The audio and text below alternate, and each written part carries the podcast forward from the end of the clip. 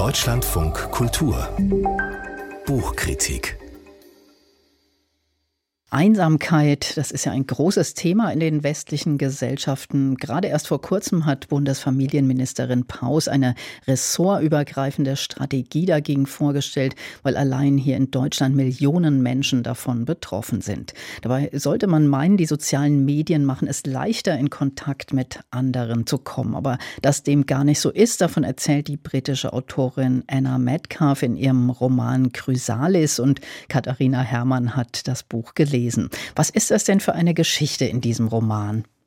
Ja, also im Grunde die Geschichte einer Wandlung, einer Metamorphose. Ähm, Chrysalis, also der Titel des Romans, der bezeichnet ja auch eine Phase der Verpuppung eines Insekts während der Metamorphose. Und jetzt hier in diesem Roman macht eine weibliche Hauptfigur, die allerdings ohne Namen bleibt, so eine Verwandlung durch. Sie hat ähm, in einer früheren Beziehung eine traumatische Erfahrung mit partnerschaftlicher Gewalt gemacht und jetzt löst sie sich, ähm, sie ist schon seit ihrer frühen Kindheit innerlich sehr eigenständig. Jetzt löst sie sich ganz von ihrer Umwelt mit dem Ziel, sich selbst zu finden, völlige Einheit mit sich selbst herzustellen. Und dazu ähm, gibt sie zum Beispiel ihren Job als Anwältin auf und wird Lifestyle-Influencerin für, wenn man so will, Meditationstechniken und auf dem Weg zu dieser Verpuppung baut sie tatsächlich auch wie eben so ein Insekt ähm, enorme Muskelmassen auf, also verpuppt sich tatsächlich auch äußerlich, aber sie bricht dann eben auch radikal den Kontakt zu allen Menschen in ihrem Umfeld ab, zu ihrer besten Freundin, zu ihrem Partner, zu ihrer Mutter. Und ähm, sie setzt eben Videos als Influencerin ab mit denen sie dann auch andere dazu auffordert, in die völlige Isolation zu gehen, was dann auch ganz viele tun.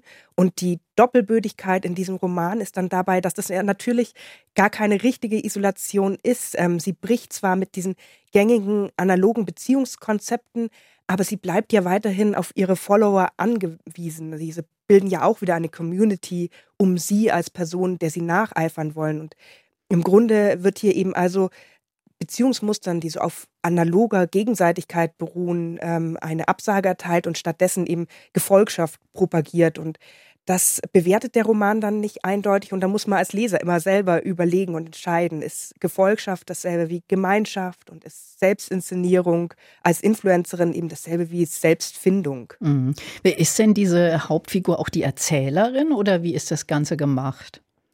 Ja, die ist tatsächlich, die hat überhaupt keine eigene Stimme, die kommt als eigene Figur nicht vor, sondern es wird von ihr erzählt in drei eigenständigen Romanteilen, die jeweils aus der Perspektive von einer der Figuren, die sie jetzt eben, ähm, denen sie nahegestanden hat vor ihrer Isolation, ähm, erzählt wird. Und eines ist der junge Mann, der dachte, dass er eben eine Beziehung zu ihr führt, bevor sie ganz plötzlich dann verschwunden ist.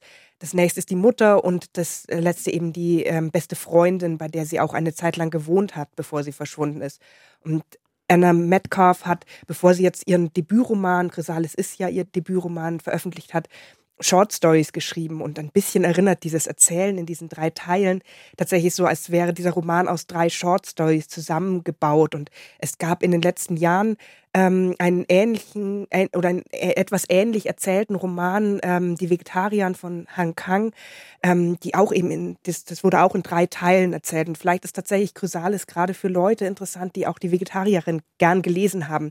In Chrysalis führt allerdings die Erzähltechnik so dazu, dass man als Leser sich einfach nie sicher sein kann, wie die Protagonistin wirklich ist und wie Ereignisse und Entwicklungen wirklich zu bewerten sind. Gibt es denn trotz dieser Getrenntheit der drei Figuren oder drei Erzählteile trotzdem was, was diese drei Figuren auch irgendwie verbindet? Ja, also so einiges. Also sie haben tatsächlich alle drei, bevor diese Hauptfigur in ihr Leben getreten ist, ein sehr zurückgezogenes, im Grunde einsames Leben gelebt und haben das Gefühl, dass diese Hauptfigur, als sie jetzt in ihr Leben kam, ihr Leben ganz grundlegend verändert hat und vor allem bereichert hat. Und entsprechend groß ist dann natürlich auch der Schmerz, als diese Protagonistin, von der alle Figuren praktisch besessen und emotional abhängig sind, ganz plötzlich eben sich abwendet. Und ähm, dadurch wirken alle als Erzähler unzuverlässig, weil sie emotional ganz instabil sind und manipulativ wirken. Und auf der anderen Seite wirkt auch diese Protagonistin selbst ähm, einerseits wahnsinnig verletzlich, sie hat ja auch schlimme Gewalt erfahren, aber andererseits auch total narzisstisch. Und wir erfahren ja aber von ihr eben nur aus wiederum unzuverlässigen Perspektiven und wissen tatsächlich nie, wie sie wirklich ist. Das klingt aber auch so, als ob das nicht unbedingt Figuren sind, mit denen man sich so leicht identifizieren kann oder die auch besonders sympathisch wären. Wie wirkt sich das denn auf das Leseerlebnis aus? Ja, das ist ähm, schon herausfordernd. Also das Buch macht ganz viel mit einem beim Lesen. Diese Figuren sind wirklich alle unsympathisch.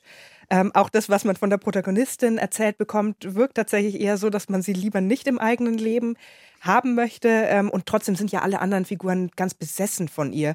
Und ähm, man weiß tatsächlich als Leser einfach nie, wer manipuliert hier wen und wie stark wird man selber auch manipuliert. Und das ist eine ganz starke Leseerfahrung auf die man sich aber eben tatsächlich auch einlassen wollen muss.